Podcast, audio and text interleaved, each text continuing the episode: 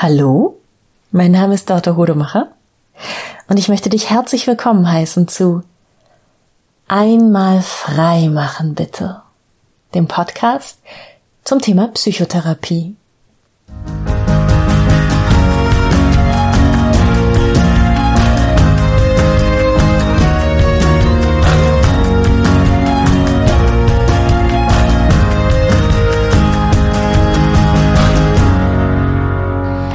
Okay, Anna.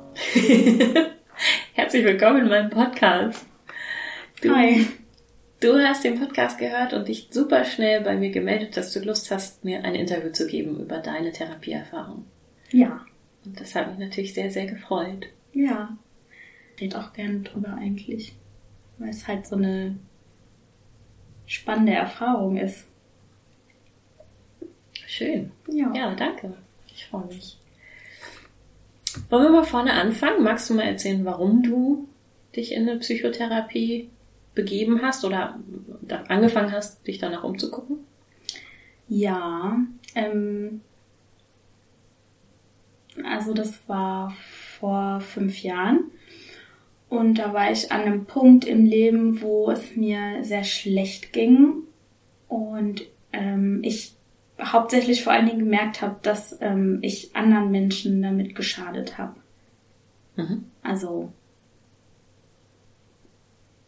dass die mir auch nicht mehr helfen konnten, dass bei den Gesprächsthemen, die ich hatte, ähm, dass ich denen wahrscheinlich auch auf den Zeiger gegangen bin und egal, was mir jemand gesagt hat, es hat einfach nicht geholfen. Und ich war halt einfach super in so einem Loch. Wie alt warst du damals?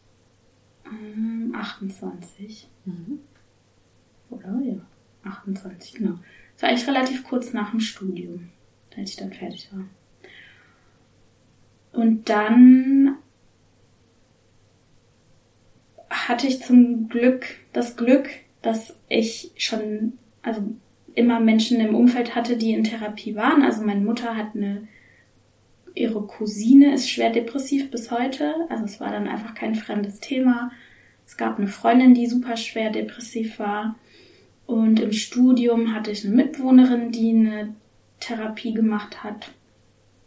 Und auch einen Freund. Und ähm, den habe ich tatsächlich dann gefragt nach seiner Therapeutin. Und eigentlich hätte sie mich nicht behandeln dürfen. Oder sie hat sie auf jeden Fall gezögert, weil man ja eigentlich keine Leute behandelt, die sich kennen. Mhm. Und dann habe ich aber trotzdem diese, ähm, wie heißen die denn, diese probatorischen Gespräche Mhm. gemacht, auch alle fünf und habe dann aber gemerkt, ähm, dass die Art Therapie, die sie anbietet, zu dem Zeitpunkt, muss ich jetzt im Nachhinein sagen, nichts für mich war. Also es war eine klassische Gesprächstherapie Mhm. und sie hat halt wenig Fragen gestellt, sondern saß da und ich hätte quasi reden müssen und es war Mhm. aber irgendwie nicht das, was ich gebraucht habe. Und dann habe ich ein bisschen gegoogelt, was es so gibt und habe dann, oh, ich war bestimmt bei fünf, sechs verschiedene Therapeutinnen und Therapeuten und habe mich dann für einen Therapeuten entschieden, der Verhaltenstherapie macht. Mhm. Ganz klassisch. Mhm. Äh, Und das habe ich dann gemacht, ein Jahr lang. Ein Jahr lang. Wie oft in dem Jahr? Am Anfang jede Woche und dann alle zwei Wochen und zum Ende hin einmal im Monat. Mhm. So. Mhm. Und am Anfang ähm, ging es mir irgendwie so schlecht, dass ich auch immer Ausreden erfunden habe, nicht hinzugehen. Mhm. So, ich habe ich hab einige Therapiestunden privat bezahlt, weil ich die nicht wahrgenommen habe, ja. Wow. Mit irgendwelchen Ausreden. Okay. Ja. Wie ist er damit umgegangen? Ja, ganz pragmatisch, ne? Ich, das ist, glaube ich, nicht, nicht selten. Mhm. Und es war halt, der hat halt gesagt, na ja, also wenn sie nicht kommen, dann müssen sie das bezahlen. Ich kann die Zeit nicht anderweitig nutzen. Das Mhm. ist für mich ein Leerlauf. Mhm. Und das war irgendwie vereinbart. Mhm. Also nicht unfreundlich, sondern halt einfach sachlich. So. Also du hast sie privat gezahlt, weil in dem Moment, wo du quasi, ich sag mal, in Anführungszeichen schwänzt, die Krankenkasse dann nicht mehr die Kosten übernimmt, sondern du kriegst Genau, ich denk- Rechnung von ihm. Genau, da konnte er das dann nicht abrechnen, aber Ja. er konnte natürlich, wenn ich irgendwie eine halbe Stunde vorher eine E-Mail schreibe, oh, mir geht's so schlecht, ich kann nicht kommen, dann kann er dann natürlich auch keinen anderen Patienten so schnell bestellen. Mhm. Ja, genau.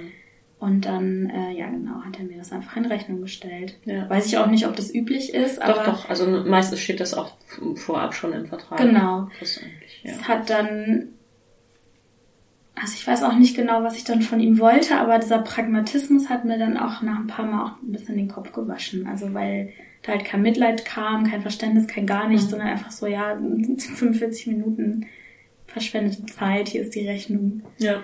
Ja, ja, ja. genau. Nee, das hilft, finde ich, eigentlich auch dem, dem Klienten oder dem Patienten ja nichts, wenn man dann mh, ihn aus dieser Verpflichtung entlässt, die er ja eingegangen ist. So, ne? Nee, genau, ich glaube, das wollte ich so ein bisschen und hat er natürlich nicht gemacht. ja. Interessant. Mhm. Aha. Und dann hat sich das irgendwann gelegt und du bist wirklich regelmäßig hingegangen, oder? Ja, Ja. Genau. Ähm, so, ja, also ich war wirklich ich- bestimmt ein halbes Jahr jede Woche da und dann ähm, hat, haben wir das einfach auslaufen lassen, wo dann die Intensitäten von der Verhaltenstherapie ein bisschen vorbei war.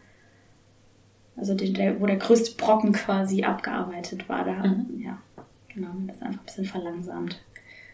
Du hast ja gerade gesagt, das mit der Gesprächstherapie, ähm, das hat dir nicht so zugesagt. Ähm, wie muss ich mir denn so eine Verhaltenstherapie vorstellen? Was habt ihr da so gemacht? Ähm, ich bin da jetzt keine Expertin, aber ich habe, als ich das gemacht habe, ein bisschen drüber gelesen und da kam mir das schon so vor, dass es relativ, also es übliche Methoden gibt. Und eine Sache, ähm, die wir gemacht haben, war so Schema-Gespräche, so Schematherapie. Also, dass ähm, äh, ich quasi mich selber als Kind, als Erwachsene und als ich selbst, glaube ich, repräsentieren musste in einem Gespräch. So, und ich weiß nicht, ob du das Buch kennst, das Kind in dir muss Frieden finden. Heimat finden, genau. Ja. So was ähnliches war das. Okay. Und da ging es hauptsächlich darum, ähm, quasi Verhaltensmuster zu erkennen. Also gar nicht proaktive Verhaltensmuster, sondern, also bei, in meinem Fall hauptsächlich waren es Reaktionen auf Sachen, die Leute sagen oder die passieren. Und äh, dass man quasi so Automatismen erkennt und da sich selber stoppen kann. Mhm. Hast du, ich würde es gerne mir noch genauer vorstellen können. Also hast du sich, dich dann in, in deine unterschiedlichen ja, inneren Kinder, sage ich jetzt mal, hineinversetzt? Hast du Ja. auch, hast du den Stuhl gewechselt zum Beispiel? Ja. Hast du auch dann in deren Sprache gesprochen sozusagen? Ähm, also mir ist es Oder sehr, sehr schwer gefallen und ich kann mich auch nicht mehr gut dran erinnern. Ich habe ein ganz, ganz selektives Gedächtnis, also ist ganz viel wieder weg, schon wegverpackt. Mhm.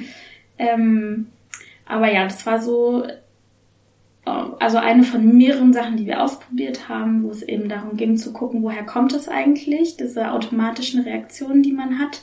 Da gibt's auch so ein Ding, das heißt ABC-Schema. A ist der Reiz, B ist die Reaktion und C ist dann irgendwas. Und Mhm. man muss sich bei B schon selber stoppen quasi. Mhm. Aber ja, genau, ich hatte dann drei Stühle und da gab es den Stuhl für das Kind und den Stuhl für den kritischen Erwachsenen, quasi die Stimme, die einem immer sagt, also in meinem Fall nicht gut genug und die ganze Kritik, die man eben an sich selber übt. Und in der Mitte saß ich als ich selbst, was total schwierig war, weil das gab es irgendwie zu dem Zeitpunkt nicht so richtig. Mhm. Und dann habe ich mit mir selber gesprochen aus verschiedenen Perspektiven. Und eine Übung, die wir gemacht haben, die mir echt ans Eingemachte gegangen ist, da ähm, ähm, hat sich quasi mein Therapeut hinter mich gestellt und die Hand auf meine Schulter gelegt und mir halt gesagt, dass alles in Ordnung ist, dass ich gut bin, dass ich geliebt werde und so. Und das war eben so ein bisschen mein Kernproblem damals. Und es ging gar nicht. Also habe ich jedes Mal angefangen zu heulen. Mhm. Und es war irgendwie ganz schlimm zu hören. Schlimmer, als wenn mich jemand beschimpft hätte. Mhm. Ja, klingt Genau. paradox, kann ich aber gut Ja, nachvollziehen. Das geht, Ja. glaube ich, ganz, ganz vielen Leuten erstmal so. Mhm. genau. Ähm, ich, ich keine Ahnung, ob es jetzt klarer ist, aber so wie diese eben wie diese Kindchenschema, Kindschema-Methode haben wir ein paar Sachen gemacht. Hm. Du hast gerade was, äh, was Interessantes gesagt. Ich spitzes Ohr für Worte. Du hast gesagt, du hast ein sehr selektives Gedächtnis. Ja. Die meisten Leute hätten, glaube ich, gesagt, ich habe ein schlechtes Gedächtnis. Ähm, ich glaube nicht, dass ich ein schlechtes Gedächtnis habe, weil ich mich an Details erinnere. Also an, wirklich an sel schräge Sachen, auch von mhm. ganz, ganz, ganz früher und so. Ähm, ich habe immer mal das Gefühl, dass Sachen, die Nee, ich habe noch nicht rausgefunden, wie mein Gedächtnis auswählt, was ich weiß und was nicht, aber ich glaube nicht, dass ich ein schlechtes Gedächtnis habe, sondern dass ich aktiv ja. Sachen einfach vergesse.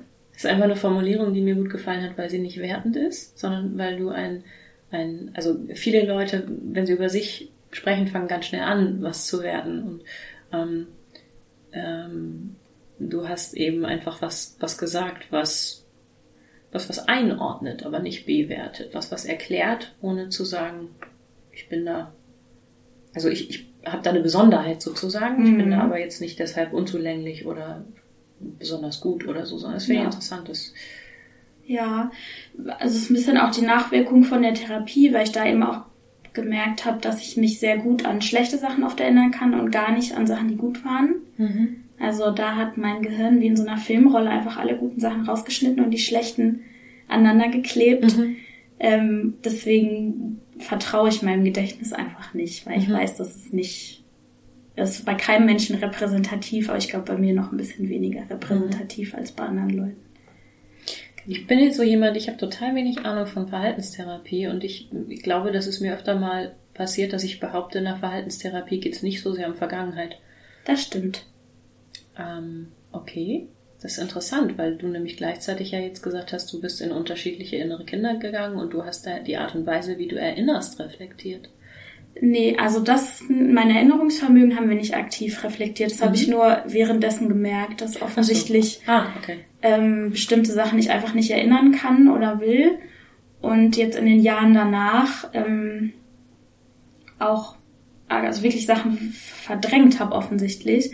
Deswegen war ich auch vor dem Gespräch ein bisschen nervös, weil ich mich nämlich an meine Therapie auch sehr lückenhaft erinnern kann, mhm. nur mhm. so an bestimmte Sachen. Und mhm. äh, ich dann dachte, hm, wie soll ich denn ein Gespräch darüber führen, wenn ich das gar nicht richtig ja, repräsentieren kann.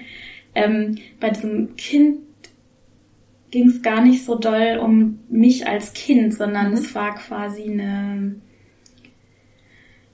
äh, ja eine Metapher für wie man mit sich selber spricht eigentlich.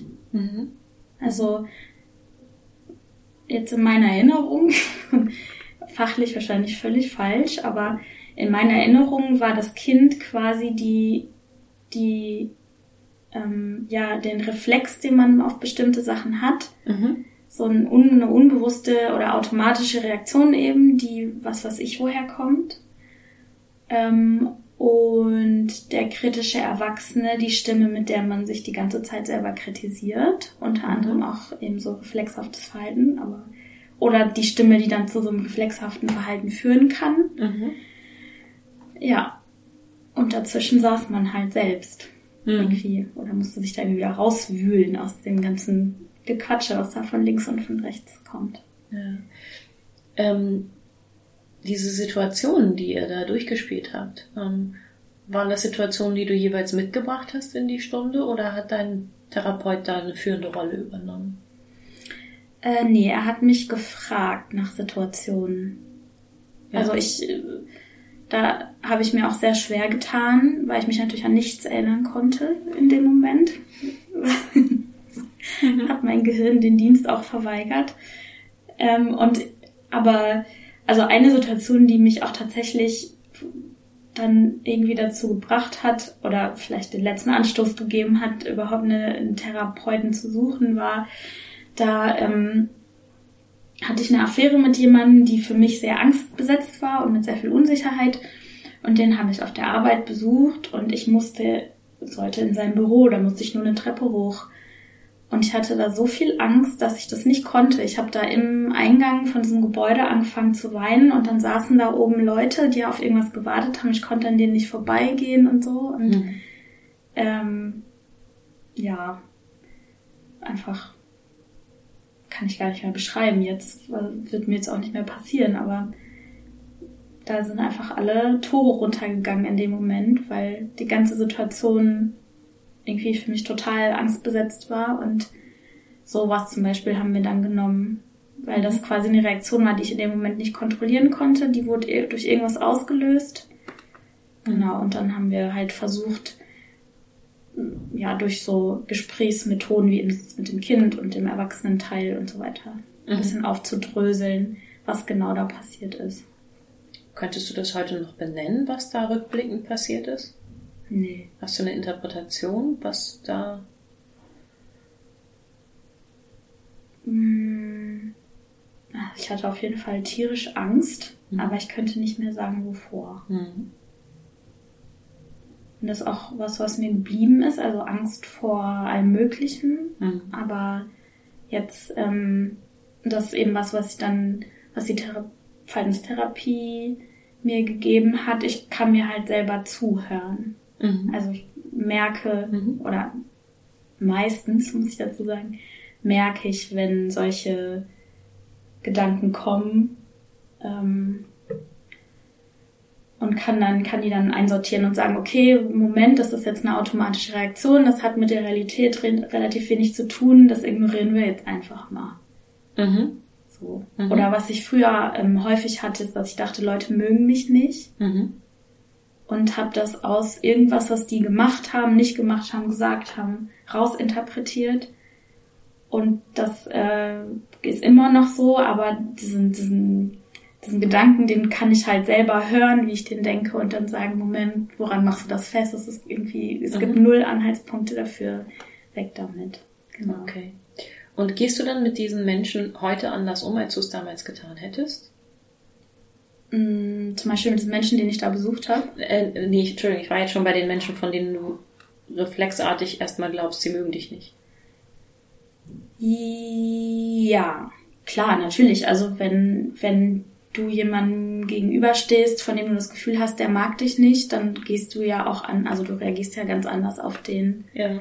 Und ähm, ja, ich denke, ich bin viel weniger abweisend und irgendwie Hm. selber schräg als früher. Also auch tatsächlich leichter zu mögen wahrscheinlich für andere. Ja, ich vermute, ja, Ja, ja. genau. Und äh, ich glaube, das passiert ganz vielen Leuten, die Ängste haben, vielleicht ein bisschen schüchtern sind, unsicher sind. Da kommt man ganz oft als total arrogant und Mhm. überheblich rüber, obwohl man eigentlich nur völlig überfordert ist und gar nicht weiß, was man machen soll. Deswegen macht man einfach nichts. Mhm. Und dann äh, ja, wirkt das auf andere Menschen irgendwie ein bisschen kalt. Mhm. Genau, und ich denke, das habe ich dadurch viel weniger. Mhm. Hattest du zu Beginn dieser therapeutischen Arbeit, hättest du Ziele benennen können, die du hast für die Therapie? Ja, kann ich dir jetzt nicht mehr sagen, habe ich vergessen. Aber äh, also ich bin ja mit dem mit der Erkenntnis irgendwie da reingegangen, dass es so nicht weitergeht, dass ich mir nicht selber helfen kann, dass mir kein anderer helfen kann, dass ich Leute auch belaste mit meinem Verhalten und was ich vielleicht von denen will, irgendwie wie sie mir helfen oder auch nicht. Und ähm, das wollte ich nicht mehr. Hm. Und ich glaube, das war so ein bisschen das Ziel, dass ich damit irgendwie, weiß ich nicht, umgehen kann oder. Also kann man sagen, du hast dich selbst als anstrengend für andere empfunden? Mm, Ja. Ich glaube aber nicht, dass ich mich nur so empfunden habe, sondern es war auch wirklich so. Mhm. Gibt es da Menschen, die vor der Therapie dein, Teil deines Lebens waren und es heute noch sind? Wo du Alle sagst, meine Freunde eigentlich. okay. Ja. Und spiegeln die dir das auch, dass sich das verändert hat? Ähm, nee, aber wir reden da auch nicht so richtig drüber. Also hat mir noch nie jemand gesagt, hm, ähm, ja, irgendwie du bist anders als vorher oder angenehmer oder so. Aber dass es mir sehr, sehr lange sehr schlecht ging und man das auch gemerkt hat. Ich glaube, das haben die alle gemerkt. Mhm. Mhm.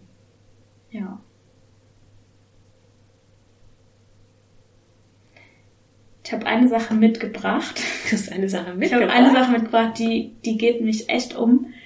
Und zwar ähm, habe ich eine Diagnose als, mit, als leichte Depression mit Persönlichkeitsakzentuierung. Also keine Persönlichkeitsstörung, sondern eine Persönlichkeitsakzentuierung. Oha. Genau. Und äh, und meine Symptome haben sich komplett verschoben oder verändert, als ich äh, die Pille abgesetzt habe. Ach, wie krass. Genau. Ähm, kurze Zwischenfrage. Ja. Ist die Persönlichkeitsakzentuierung benannt worden? Welche Art von Persönlichkeitsakzentuierung? Ähm, nee, der ICD-Schlüssel war irgendwie das für, gibt keine Bezeichnung, aber ähm, es ging auch immer ein bisschen in Richtung Borderline. Mhm, okay. Also nicht kein Vollbild, nicht mal ein bisschen gestört, aber so in die Richtung. Und dann kamen die Hormone. Ja, oder nicht mehr, ne? Ja. Erzähl, wie ist es, wie ist, wie bist du da überhaupt drauf gekommen?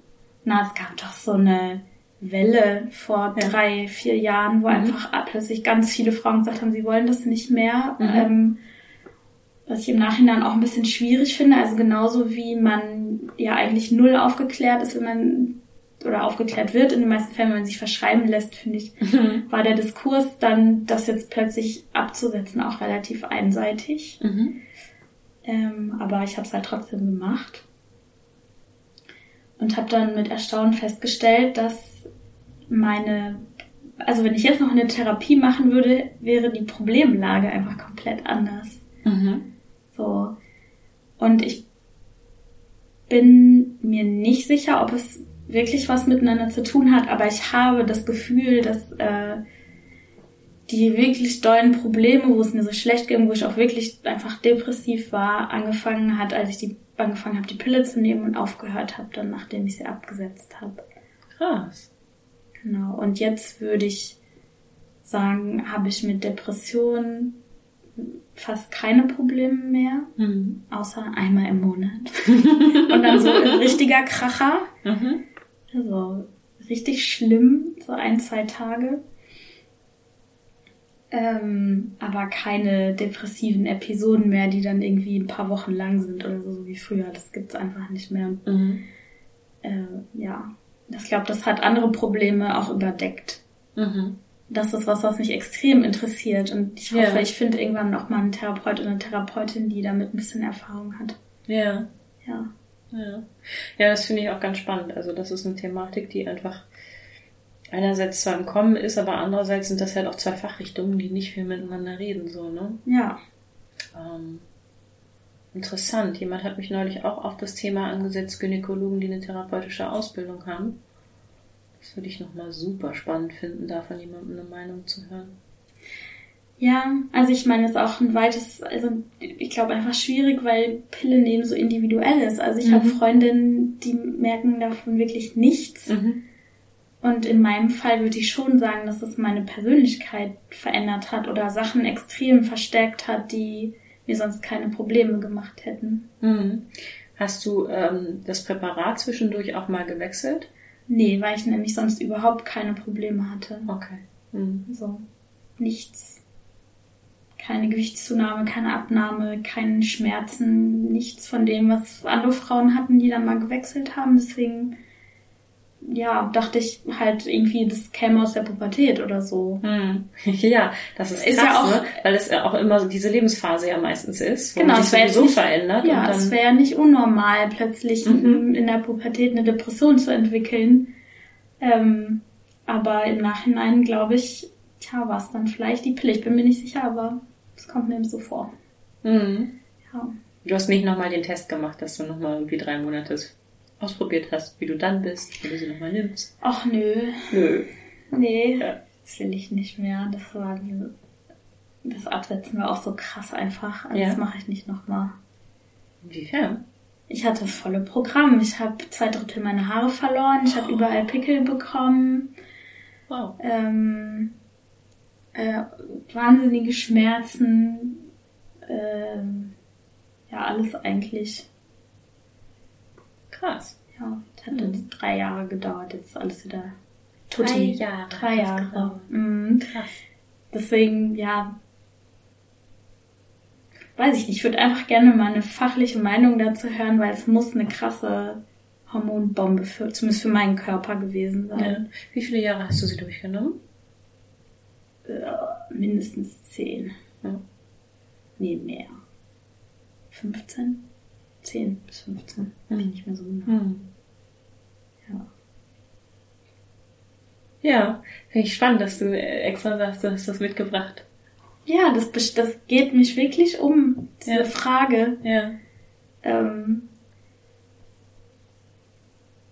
ja, und ich habe auch irgendwie, ich hatte irgendwie letztens noch mal, was heißt letztens, ich glaube letztes Jahr noch mal einen Termin bei meinem Therapeuten. Wir haben ein paar Stunden offen gelassen für die Zukunft, falls Mhm. was ist. Und irgendwie ging es mir nicht gut oder so. Ich weiß nicht mehr genau, warum ich eigentlich da war. Ach doch, ich genau, ich habe so neue Verhaltensmuster gefunden, der, derer ich nicht Herr geworden bin irgendwie. Und dann Mhm. dachte ich, gehe noch mal hin und dann war ich nur zweimal da und dann hat er irgendwie keinen Therapiebedarf gesehen und ich auch nicht so richtig.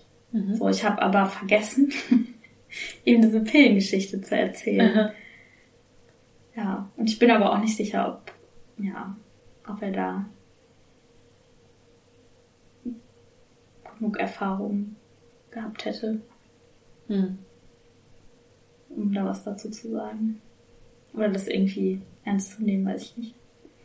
Ist aber auch interessant, dass das gleich eine Befürchtung ist, dass, dass das jemand nicht ernst nehmen könnte. Ne? Also ich kann das nachvollziehen. Ach, ich, ähm, äh, ich bin dahin, weil ich auch, also ich habe ihn nochmal angerufen, weil ich schon immer eine ganz schlimme Beziehung auch zu Essen hatte und dann wollte ich da eigentlich mal ein bisschen rumtherapieren. Und das hat er überhaupt nicht ernst genommen, sondern das war Mhm. für ihn so ein Frauending. Oh. Ja, und naja, ist ein mittelalter Mann.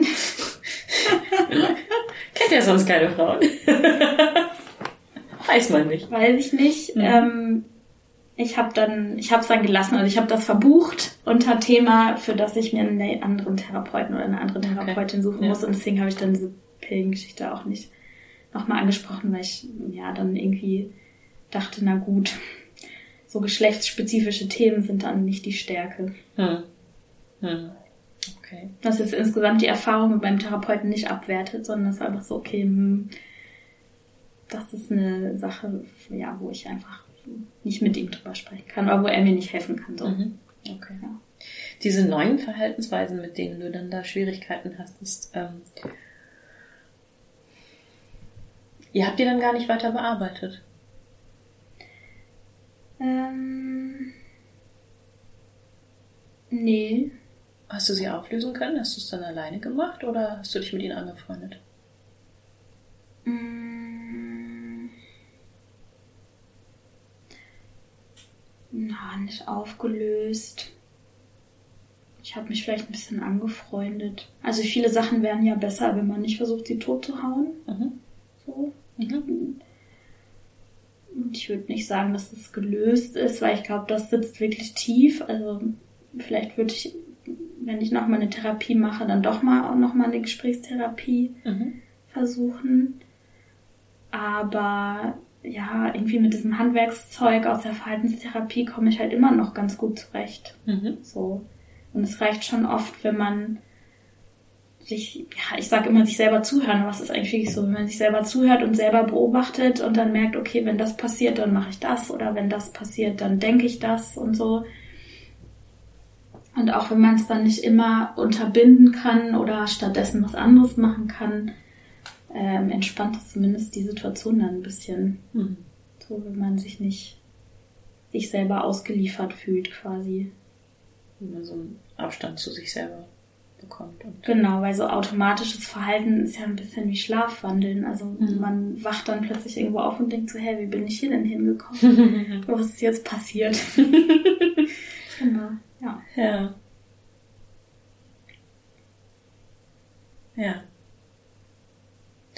Und genau, also ihr habt euch letztes Jahr nochmal gesehen. Und jetzt gerade klingt es für dich, äh, also klingt es für mich so, wenn du darüber sprichst, als Würdest du damit liebäugeln, eventuell nochmal was zu machen, aber jetzt so ohne, ohne Leidensdruck, mehr so aus Interesse?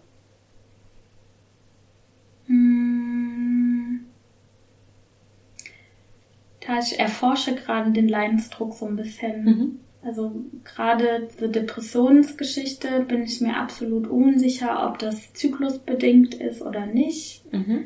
Ob das äh, quasi wie so ein Unterton in meinem Leben ist, der sich manchmal verstärkt oder ob das wirklich einfach zwei Tage im Monat reinhaut Mhm. ohne Ende und dann ist es so schnell weg, wie es gekommen ist. Und bevor ich da nochmal jemanden suche ähm, oder zu meinem alten Therapeuten gehe, mal gucken, ja, habe ich irgendwie das Gefühl, ich muss das mal vorher selber rausfinden, Mhm. mit was ich dann eigentlich zur Therapie gehen will. Mhm. So.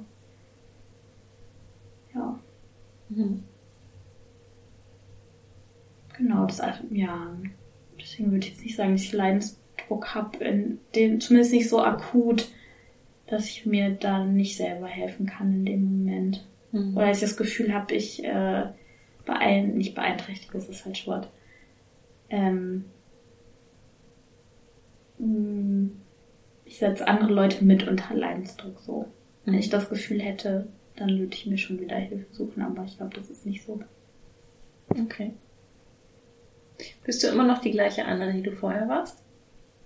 Nee. Wobei ich inzwischen nicht weiß, ob ich nicht einfach zehn Jahre lang äh, Medikament induziert eine komplett andere Person war und vorher und hinterher war ich die gleiche. Mhm.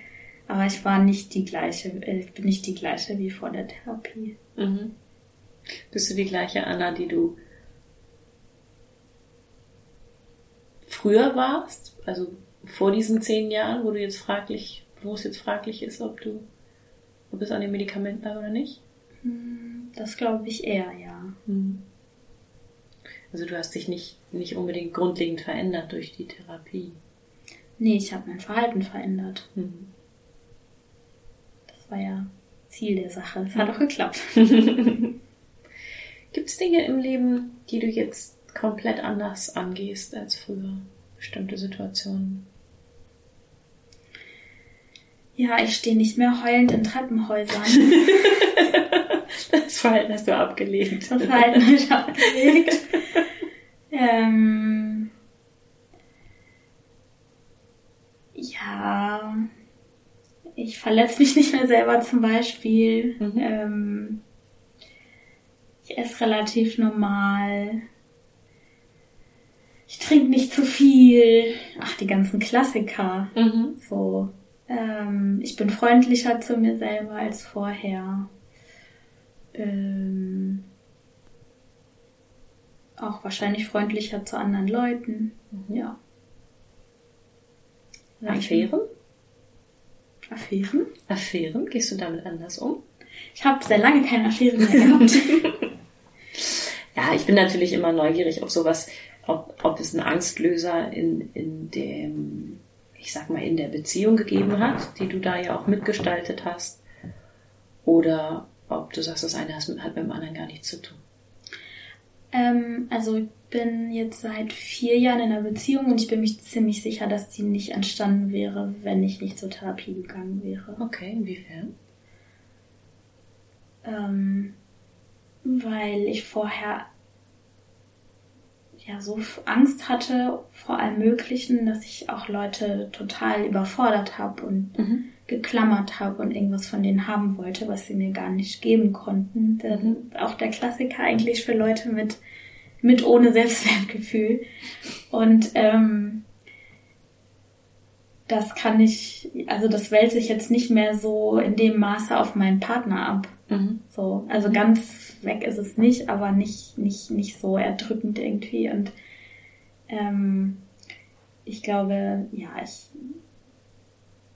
hätte nicht die Geduld gehabt oder die Muße, irgendwie so eine Beziehung echt langsam anzugehen und zu gucken, ob was draus wird.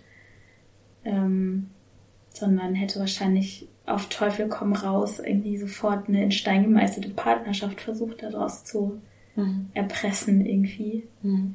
Und deswegen glaube ich, dass ja ich jetzt nicht diese Beziehung hätte. Mhm. ohne Therapie. Deswegen von Affären weiß ich nicht, aber ich nehme mal an, die wären jetzt auch angenehmer als früher.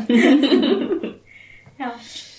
Ähm, du hattest vorhin mal gesagt, das mit den Ängsten ist dir geblieben. Ja. Also du siehst dich immer noch als einen ängstlicheren Mensch als andere? Nee, nicht als andere, aber ein ängstlicher Mensch. Okay. Weiß ich ja nicht, wie es anderen geht. ja. Also so Sachen Okay, wie, guter Punkt, ja. äh, Hm. Keine Ahnung, was hat man denn so für Ängste? Also, äh, ja, es sind ja immer die kleinen Ängste, die einen so richtig lähmen, ne? Also, fällt mir jetzt konkret natürlich wieder nichts ein. Aber ich glaube nicht, dass, ich, dass es äh, selten ist.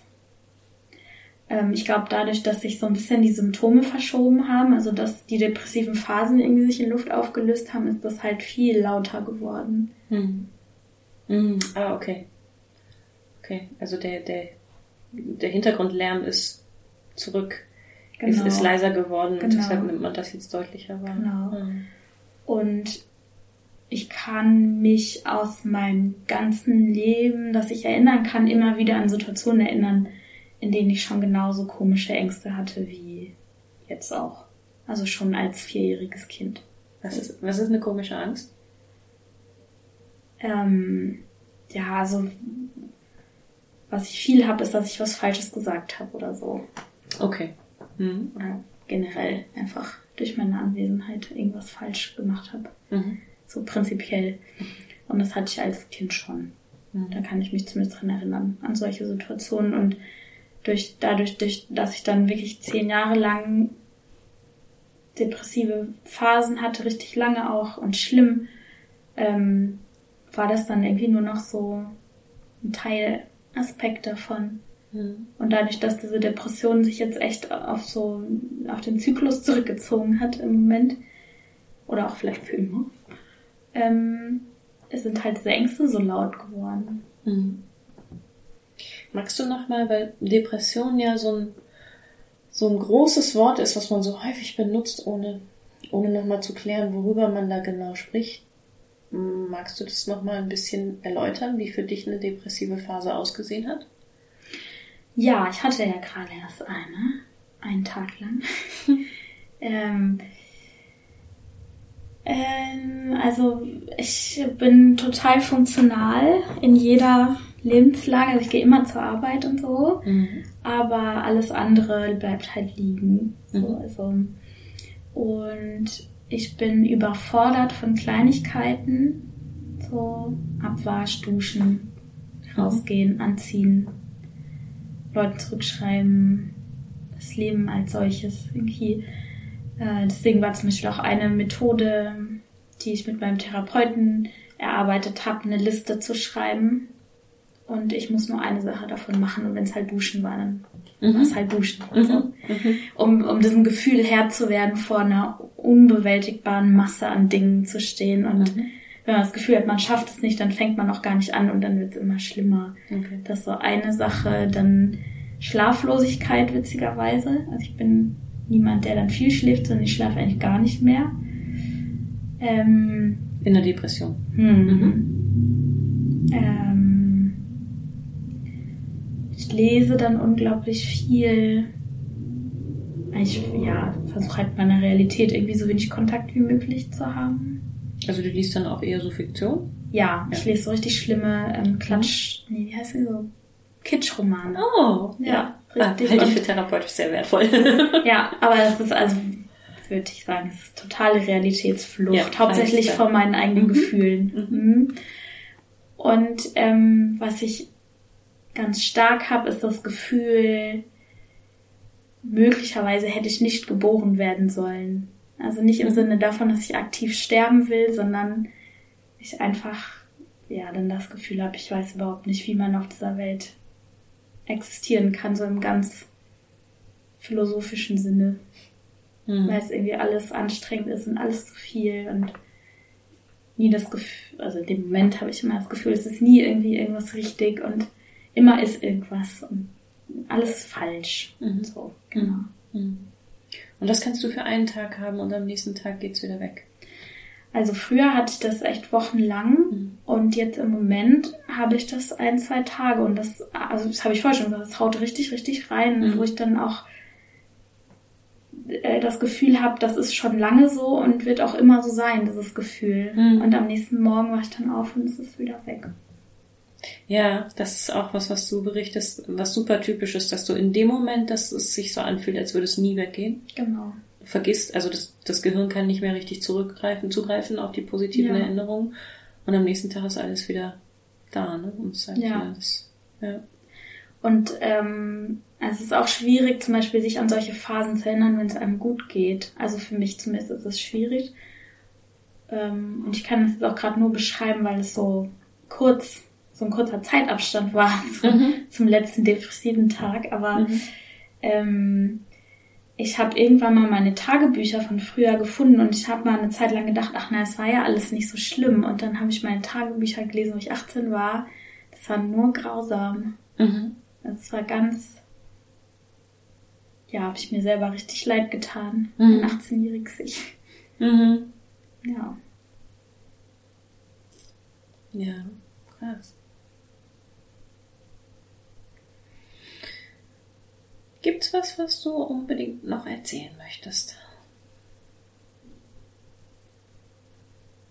Mm, Also, mm, mm, nicht von mir persönlich, aber vielleicht eine Erfahrung, die ich gemacht habe. Und zwar habe ich, als ich im Studium noch war, also so fünf, sechs, sieben Jahre, ist Quatsch, drei Jahre ungefähr, bevor ich dann tatsächlich die Therapie gemacht habe, schon mal versucht, eine Therapie zu machen. Mhm. und war bei einem einzigen Therapeuten, der mir quasi eigentlich genau so gesagt hat, ich hätte ja eigentlich keine Probleme und er hat viel schlimmere Patienten. Top. Entschuldigung. Genau. da bricht kurz der Sarkasmus in mir durch. Genau, und ähm, hab dann hatte ich noch mal die Gelegenheit mit einem, ja, es gibt doch immer so psychologische Stellen von Unis und da Mhm. war ich, weil ich so Probleme mit meiner Abschlussarbeit hatte, was auch depressionsbedingt war, glaube ich, aber da war ich dann in so einer psychologisch betreuten Abschlussarbeitsschreibgruppe und dann gab es auch ein paar Einzeltermine mit dem Psychologen und der konnte mir auch nicht so richtig helfen. Und hatte auch, als ich dann hier einen Therapeuten gesucht habe, einige extrem seltsame Gespräche Mhm. mit Therapeuten. Mhm. Und bin sehr froh, dass mich das nicht abgeschreckt hat. Was, was war extrem seltsam daran? Naja, wenn man so gar nicht auf einer Wellenlänge ist. Mhm. Also ich war bei einer Therapeutin, das war, glaube ich, eine feministische Therapeutin noch aus dem Alice Schwarzer Jahrgang, die wollte die ganze Zeit aus mir rauspressen, dass alles, irgendwas muss ja in meinem Leben mit einem Mann gewesen sein. Okay. Und es war es aber nicht so. Aha. Also, Bist du sicher? Anna? ja, ja, ich bin ziemlich sicher, Das ist aber richtig verschütt, wa? wo man sich irgendwie in einem, äh, also in einem Gespräch wiederfindet, das man eigentlich gar nicht führt. So, Mhm. und ja, äh, wenn man solche Erfahrungen macht, dass man da nicht aufgibt. Mhm. So, oder sich nicht abschrecken lässt. Mhm. Motorradparty hier vor der Tür. ja, auch selten. Ja, guter, wichtiger Hinweis, finde ich auch, ja. Also, ich kann das nur auf der anderen, von der anderen Seite des Tisches sagen. Ich kenne das ja auch gut, dieses Gefühl, dass es nicht immer, ähm, dass man nicht auf einer Wellenlänge ist. Ähm, bei mir gibt's auch beides, wo ich, also es gibt bei, es gibt bei mir zum einen das, wo ich denke, ach super, das, also wir verstehen uns ja richtig so und ich habe schon eine Ahnung und so. Das sind, ja, viele von denen kommen wieder, es sind aber auch manchmal Menschen, die wirklich einmal kommen und nicht wiederkommen, wo ich dann auch denke, ach ja, Mist, weiß ich jetzt auch nicht, was die Erwartung war. Schade, hätte mich interessiert, so, ne? Aber es war für mich auch ganz wertvoll zu hören, was in so einer Verhaltenstherapie, wie das dann da so abläuft ähm, und noch klarer ein Bild dafür zu bekommen, warum das oder vielleicht auch viel wichtiger für mich, an welchen Stellen, an welchen, in welchen Situationen das für Menschen wertvoller sein kann. Ich Hm. habe schon einige Leute, wo ich sage, gucken Sie doch vielleicht mal in die Richtung. Ja. Also, ich glaube, warum das für mich vor allen Dingen hilfreich war, weil es gibt kein Nichts in meinem Leben, Mhm. was man klassischerweise sagen würde, kann Auslöser sein. Ja.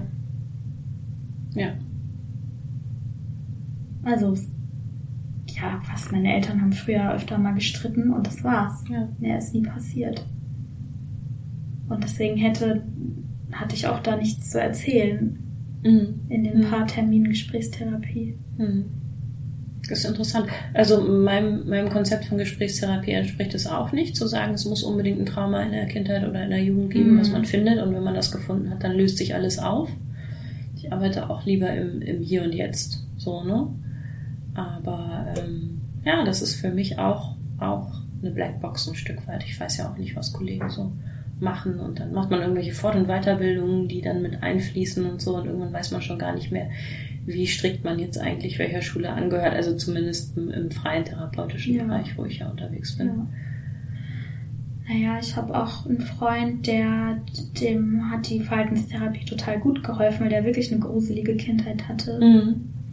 Mhm. So, es muss ja nicht mal eine gruselige Kindheit sein. Es kann Ja. auch einfach irgendwas gewesen sein, aber das gab es halt nicht so für mich und war auch nicht das, was ich wollte. Also ich wollte wirklich einfach mein Verhalten ändern und dann habe ich eine Verhaltenstherapie gemacht. Ich war auch bei, bei einem Vorgespräch, auch bei einem männlichen Therapeuten, das war so ein bisschen Bootcamp-mäßig. Der hat mir erstmal erklärt, was eine Verhaltenstherapie ist und, und wenn sie damit klarkommen. Und dann dachte ich schon so, oh, okay. Dann hört sich gut an, aber nicht mit dir. Okay, naja gut, dann hat er vielleicht auch seinen Zweck erfüllt, indem er dir ein bisschen Ja, ja, Input und Vortrag geben konnte. ja, äh, ohne den wäre ich da gar nicht drauf gekommen. Ach, aber gut. der, der hat mir irgendwie das Gefühl gegeben, ich wäre zu, was auch immer, nicht stark genug.